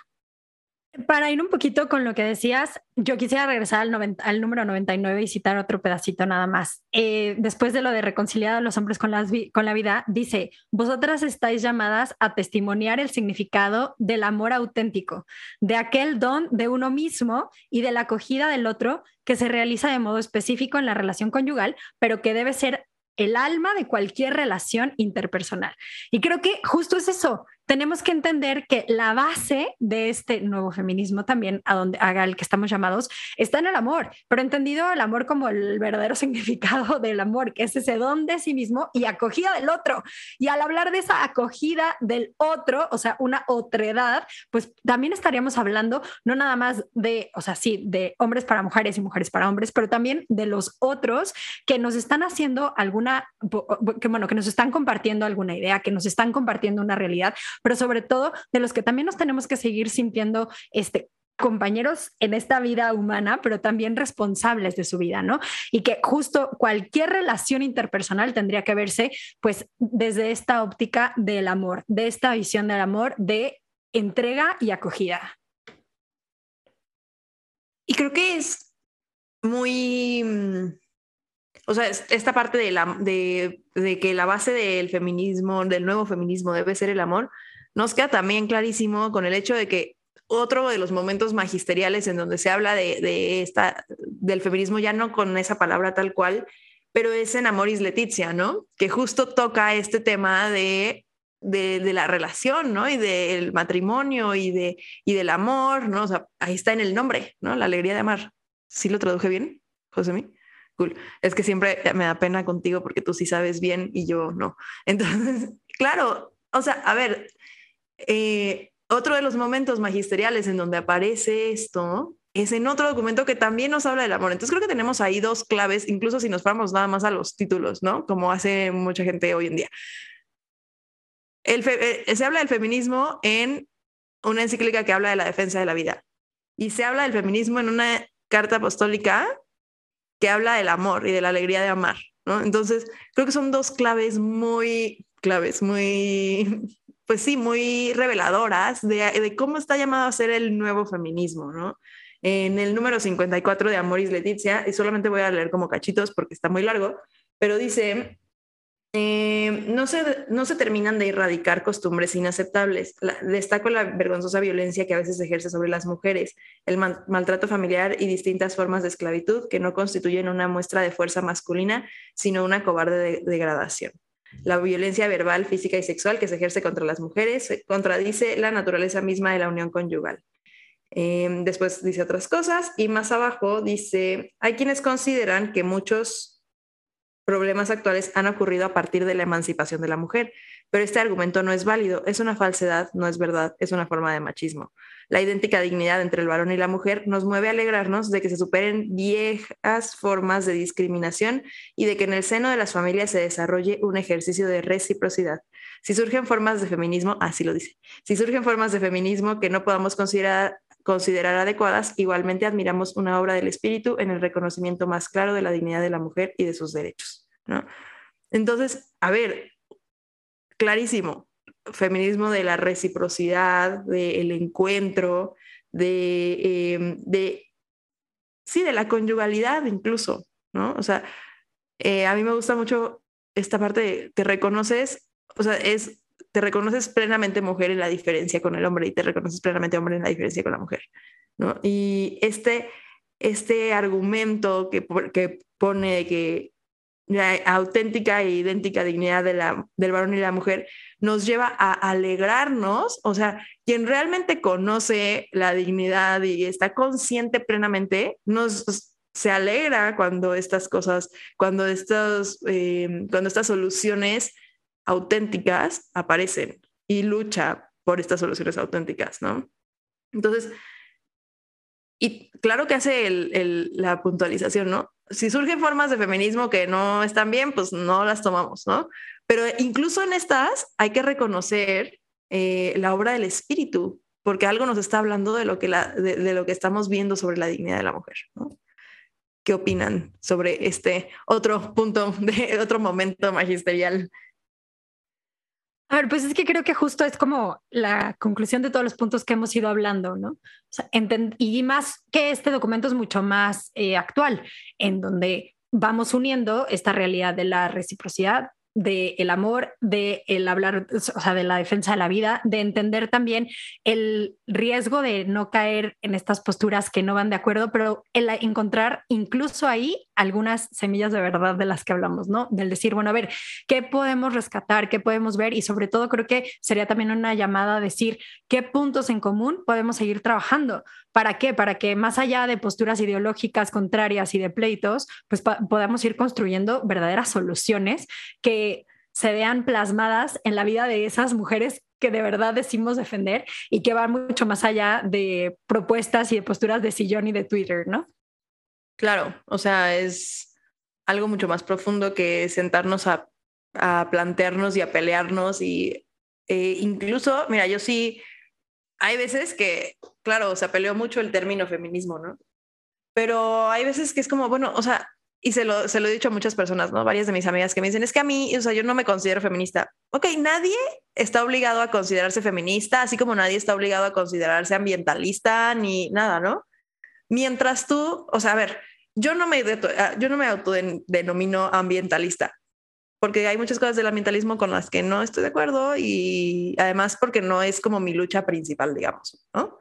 Pero claro que hago acciones por el medio ambiente, ¿no? Y me importa el medio ambiente, ¿no? Entonces, lo mismo, a ver, no todo el mundo y no todas las mujeres ni siquiera nos tenemos que autopercibir o que denominar o, eh, o encontrar a nosotras mismas como feministas, ¿no? O sea, perfectamente o sea, cuando me dicen es que yo no me considero feminista, buenísimo, no todo el mundo tiene que serlo o no todo el mundo se tiene que considerar feminista, ¿no? Pero sí todos tenemos que trabajar por distinguir esta dignidad. Si le quieres poner otro nombre, si le quieres poner otra palabra, o sea, si alguien encuentra otra palabra mejor, pues adelante, ¿no? Pero hasta es lo que tenemos el, el perpetuo debate, ¿no? De las palabras análogas. Eh, entonces, pues sí, o sea, si le quieren decir de otra manera, yo no tengo problema. Mi tema es que, uno, ni el feminismo es algo peleado con el magisterio, y dos, mientras trabajemos por la dignidad, cada quien que se ponga, digamos, el nombre o la, la identidad que quiera tomar, ¿no? Eh, o sea, es como una, o sea, como que sí me gustaría cómo puntualizar esto. No, nadie está obligado a ser feminista, nadie está obligado, o sea, el, magisterio en ningún punto dice, todos deberíamos ser feministas, no. Dice, estamos llamados a construir nuevos feminismos, estamos llamados a encontrar en estos, en estos nuevos este, espacios y en estos nuevos, en estos cambios sociales y culturales, espacios para construir una cultura de la vida. Eso es a lo que estamos llamados. No, no estamos obligados a nada. Estamos llamados a muchas cosas, pero no estamos obligados. ¿no? Yo creo que tal vez estamos obligados a algo y es amar. O sea, ah, sí, sí queda claro, ¿no? Y creo que esa es la, la categoría a partir de la cual tenemos que leer el bien común y la subsidiariedad, ¿no? O sea, el principio de caridad. Al final, creo que esa es la luz del Evangelio y esa es la, la expresión de lo que uno hace en su lucha, ¿no? Uno, o sea, ubica sus luchas, uno pone su corazón en ellas porque hay un algo ahí donde uno encuentra una presencia y es la manera también como uno se entrega al mundo, o sea, es una manera de, de un apostolado. Y claro que aquí hay una justificación magisterial sobre estos apostolados particulares, ¿no? Y, yo, como digo, o sea, yo, yo no veo que estas cuestiones tengan un gran trasfondo de discusión y de polémica si hay un principio de, un principio de comunión o varios principios de comunión. O sea, yo creo que estas cuestiones quedan muy claras cuando se leen bajo la luz del principio pro persona, o sea, llámale principio pro persona, ética consistente de la vida, como quieras, al final apela a lo mismo y adintra al magisterio católico, pues la comunión con la Iglesia Universal. O sea, aquí creo que es donde también se, suele malentender porque asumen que hacer estas lecturas es hacer teología feminista y desgraciadamente, pues lo que más reluce de la, de la teología feminista no es teología. O sea, hay muy buenas teólogas, pero las más famosas, pues sí, son posturas reformistas adentro del magisterio. Entonces yo creo que aquí se parte de una intención de querer caminar con la iglesia y, que esa es la condición sine qua non estos movimientos se pueden comprender. O sea, por eso creo que la aclaración que diste al inicio del podcast, Marta, fue súper precisa. O sea, aquí lo que intentamos hacer es aceptamos que hay un principio superior y que, el, y que hay signos de los tiempos que se tienen que leer y saber juzgar y actuar con un fin particular concreto ante una emergencia que vivimos. O sea, este mismo discurso, por ejemplo, es la razón de por cuál, de por qué existe la Laudato Si, ¿no? O sea, que dirían, ¿por qué el Papa tiene que estar hablando de ecología? A ver, o sea, porque es una respuesta subsidiaria. Ajá. Y, claro, a ver, o sea, yo, yo me puse a preguntar, porque, o sea, no lo sé, pero, pero es mi hipótesis. ¿Por qué no vuelve a aparecer la expresión nuevo feminismo en el magisterio? Y yo creo que precisamente es para evitar tener que estar aclarando estas cosas complejas que eh, sirven también para crear mucha confusión, para bien o para mal, ¿no?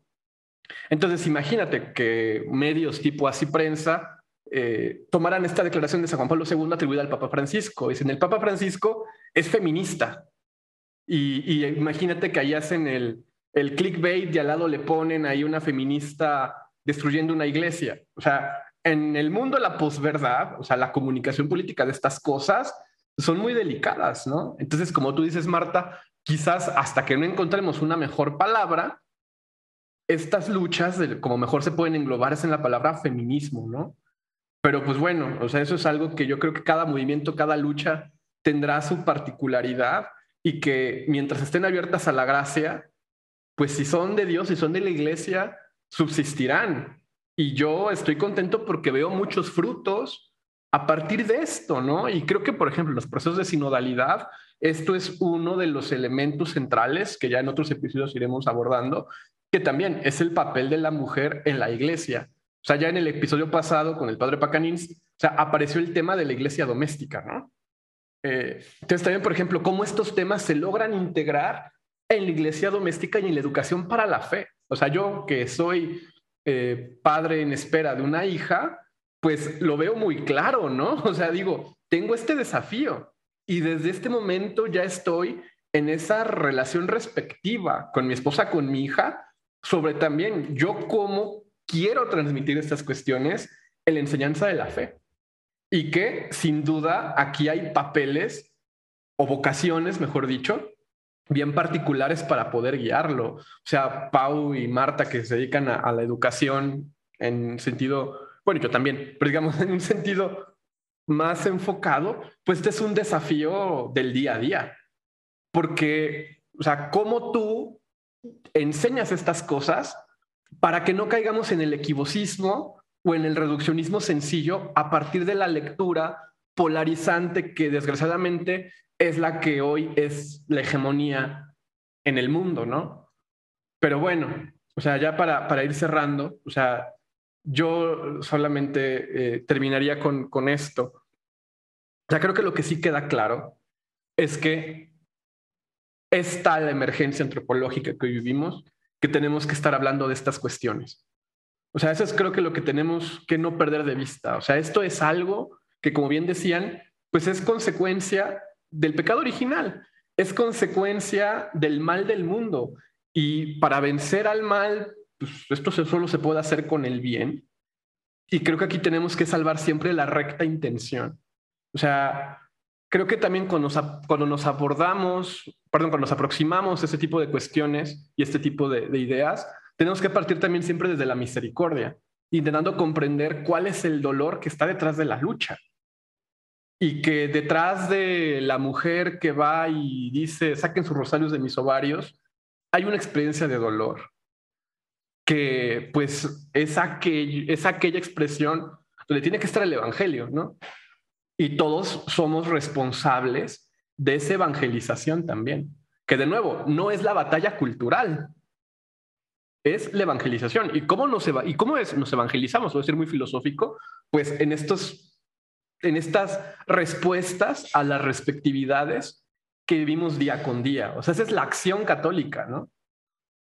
Eh, el tema, pues es que de nuevo, o sea, esto es algo que no llega a ser comprendido porque pues cae en el limbo de la tibieza, que pues bueno, creo que ahí nos, nos ubicamos bien a nuestro pesar. Pero yo quisiera nada más, justo después de lo que dices, eh, José Miguel, volver a esta parte, ¿no? O sea, la parte de, de, la caridad.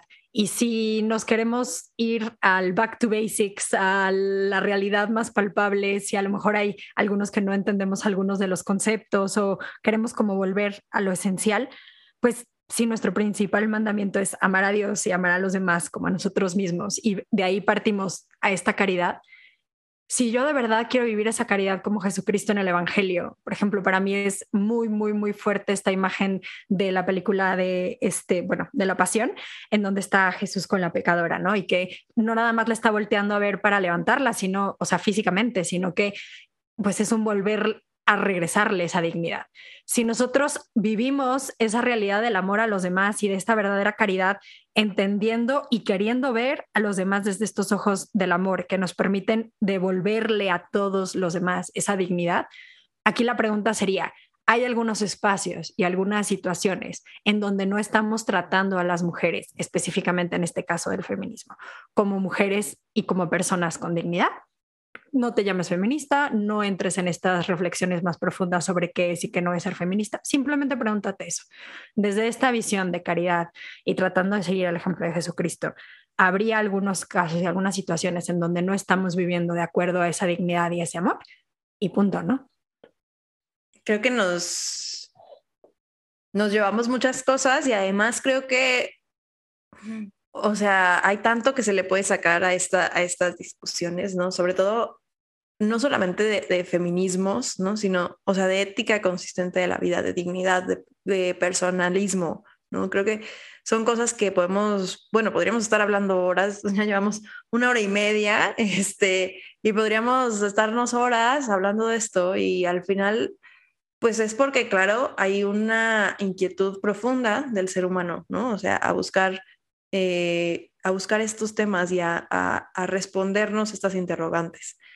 Pero pues por hoy vamos a cerrar con, ya, está, ya saben todos, estamos eh, retomando nuestra tradición, igual que la temporada pasada, de tener una recomendación semanal. Entonces, este, no sé, Pau, si quieres decir la tuya primero o se la aventamos primero a José Pues si quieres, voy. Eh, la verdad, después de darle muchas vueltas y después de que la mencioné y que José Miguel dijo que sí, soy muy fan, pues yo los invitaría a que leyeran una biografía de Edith Stein o Santa Teresa Benedicta de la Cruz, porque creo que justo en su experiencia de vida habla mucho de cómo podemos ir dando pasos en este camino. Entonces, pues esa sería mi recomendación, aunque sea una biografía chiquita y sencilla, pero creo que vale mucho la pena. Muchas gracias. José Yo les voy a recomendar, o sea, una, una lectura rara, porque yo mismo no sé cómo procesarla, pero, pero es algo a mí que me ha acercado mucho precisamente como al genio femenino, o yo empecé como a masticar un poco el genio femenino a partir de esta autora y a partir de su obra leída a partir de su obra. Ahorita van a ver por qué lo digo. Yo les recomiendo mucho que lean una novela de Flannery O'Connor que se llama Wise Blood. Eh, en español se llama Sangre Sabia. Hay una película, la película que yo he visto es muy mala, pero la novela es muy buena. Y vean ahí en Wise Blood, o sea, el papel de la mujer en, en la novela. Y esta novela, eh, Wise Blood, léanla a la luz de los diarios de oración de Flannery O'Connor. Y es bien interesante. O sea, Flannery O'Connor yo creo que es la autora católica más interesante que yo he leído del siglo XX. O sea, como dicen, ¿no? Es, algunos le llaman como la Santa Teresita del sur de los Estados Unidos o una T.S. Eliot eh, mezclada con Santa Teresita, no, no sé cómo explicarlo, pero es bien interesante el genio femenino que hay ahí, ¿no? Y creo que yo muchas de las intuiciones que he tenido al respecto, como del papel de la mujer en el mundo moderno, así como, por ejemplo, T.S. Eliot ha sido mi referencia a partir de Wasteland para leer, el tema antropológico ha sido esta, esta Flannery, ¿no? Y, sí, o sea, yo les recomiendo que lean, o sea, Wise Blood es un clásico de la novela norteamericana del siglo XX, pero leanla a la luz de, estos diarios que están publicados en la editorial Encuentro y de verdad que creo que se van a llevar una gratísima sorpresa. Además, lean la biografía de Flannery O'Connor, o sea, verdaderamente es una mujer apasionante. Súper. La mía, ya, ya me estoy volviendo la de las recomendaciones seculares, pero eh, quiero pronunciar bien los apellidos, entonces espero pronunciarlos bien, pero es un libro que es una antología de cartas, escritos, ensayos y así, mm, que se llama Revolutionary Mothering, Love on the Front Lines. De hecho, esta recomendación la tomé de una publicación de No la típica feminista, un Día de las Madres, y es de Alexis, bueno, está editado por Alexis Pauline Gomes, China Martens y Maya Williams. Bueno, los apellidos no estaban tan difíciles, eran más bien los nombres. Este, y bueno, en español sería Maternidades Revolucionarias. Y em, es un libro que sí tiene algunas cosas medio hacia lo radical, ¿no? Algunas cosas con las que a lo mejor no estoy completamente de acuerdo, pero se me hace que es una muy buena eh, experiencia de acercamiento a la experiencia de la maternidad con una con perspectiva feminista, ¿no? Se oye raro, pero este, como para acordarnos que no todos los feminismos están en contra de la maternidad, ¿no? Que existe el feminismo reivindicativo de la maternidad y que además eh, lo lo podemos ver así, como una... O sea, me gusta mucho que, que habla mucho en este plan de que el, el, el, lo que viene lo forman las madres, ¿no? Y que las siguientes generaciones, ¿quién las, o sea, quién es la principal educadora? Pues la primera educadora incluso es la mamá, ¿no? Y eh, tiene una frase que dice, la revolución no será un movimiento, será un parto. Bueno, no sé si esa es la traducción correcta, pero eso, o sea, esta reivindicación que se puede hacer también de la maternidad a partir de una visión feminista de un nuevo feminismo, aunque este no es un libro de nuevo feminismo en el sentido que dice Juan Pablo II, pero que podamos, o sea, realmente darnos cuenta que los nuevos feminismos pueden ser con estas perspectivas tan ricas de decir, eh, vamos a reivindicar la maternidad, vamos a trabajar por maternidades revolucionarias, vamos a trabajar por la educación en el amor y por, o sea, como en el episodio anterior que nos decía el padre Pacanis, ¿no? No radical de, en el sentido coloquial, ¿no? Radical de regresar a la raíz, ¿no? O sea, vamos a regresar a la raíz de qué es y qué defiende la lucha feminista en este nuevo feminismo del que nos habla el Papa Juan Pablo II. Pues no sé si hay algo más que agregar.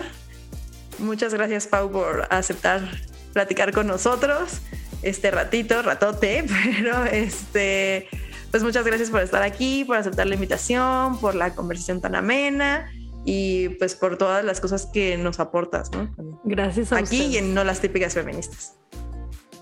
Pues sí, Pau, pues nada más eh, de nuevo eh, reconocerte, digamos, la paciencia que, que, tienes para venir aquí al podcast. O sea, Marta y yo tenemos un poco de dispersión a veces, pero, pero sí, es que hay tantas cosas de las cuales hablar y, yo sé que este episodio le, tendrá buenas reacciones con, con nuestra audiencia, a la cual también pues, les agradecemos, como siempre, su, su paciencia y su tiempo de, de escucharnos. Pues muchísimas gracias a a todos y nos vemos la próxima semana con un episodio más de La Conjura de los Tibios, que como ya lo anunciamos, ahorita tendremos, digamos, varios episodios consecutivos sobre esta temática. Pau, ¿dónde te pueden encontrar para, para que nuestra audiencia te escuche, te contacte? Sí, bueno, pues yo los invitaría sobre todo a que fueran a, bueno, Instagram, Facebook, a No la Típica Feminista o en las plataformas de podcast en No las Típicas Feministas. Por ahí pueden encontrarnos y pues eh, saber un poquito más de lo que estamos haciendo. Muchas gracias.